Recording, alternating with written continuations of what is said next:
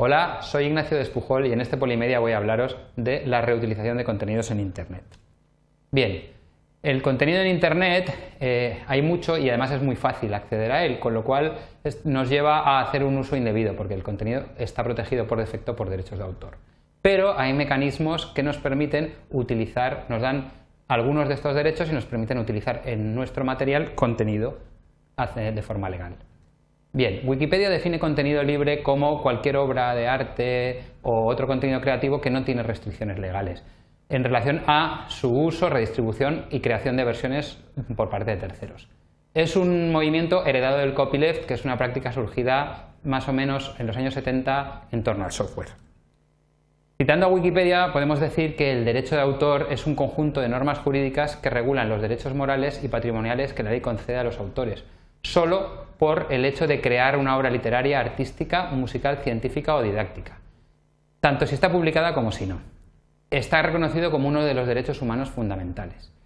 Es el derecho que otorga al autor de una obra los derechos legales para, para controlar su distribución y exhibición. La mayoría de las legislaciones nacionales lo tienen incorporado a su cuerpo legislativo y le suelen reconocer entre 50, 60, 70 años de derecho en el cual solamente si el autor te autoriza puedes distribuir, exhibir o modificar la, obra. Perdón. El problema es que eh, mucho contenido, o sea, el autor sí que quiere que se use, pero no tiene un cauce legal para permitir a la gente que lo haga, porque él solo por el hecho de la creación tiene los derechos y hay que pedirle permiso. Entonces, si quiere compartir sin barreras este mm, contenido, hasta que empezaron a salir este tipo de licencias, solamente tenía un camino que era la renuncia total a los derechos. Eh, con lo cual, los usos tradicionales del derecho de autor pues, limitan lo que es el desarrollo colaborativo basado en compartir, que es la base del modelo de las redes 2.0.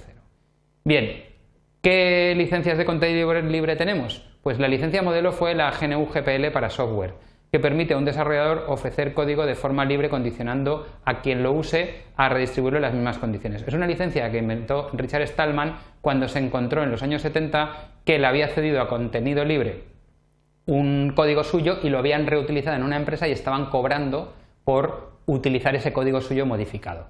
Eh, entonces se enfadó y montó esta licencia en la cual él cede unos derechos en unas condiciones.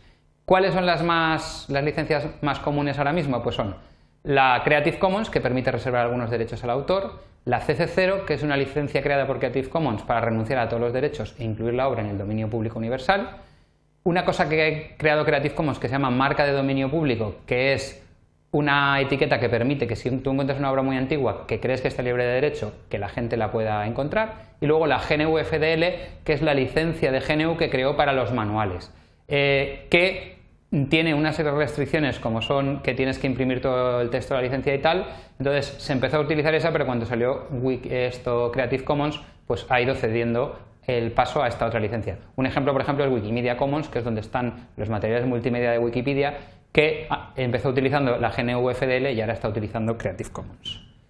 Bien, y con esto acabo esta primera presentación.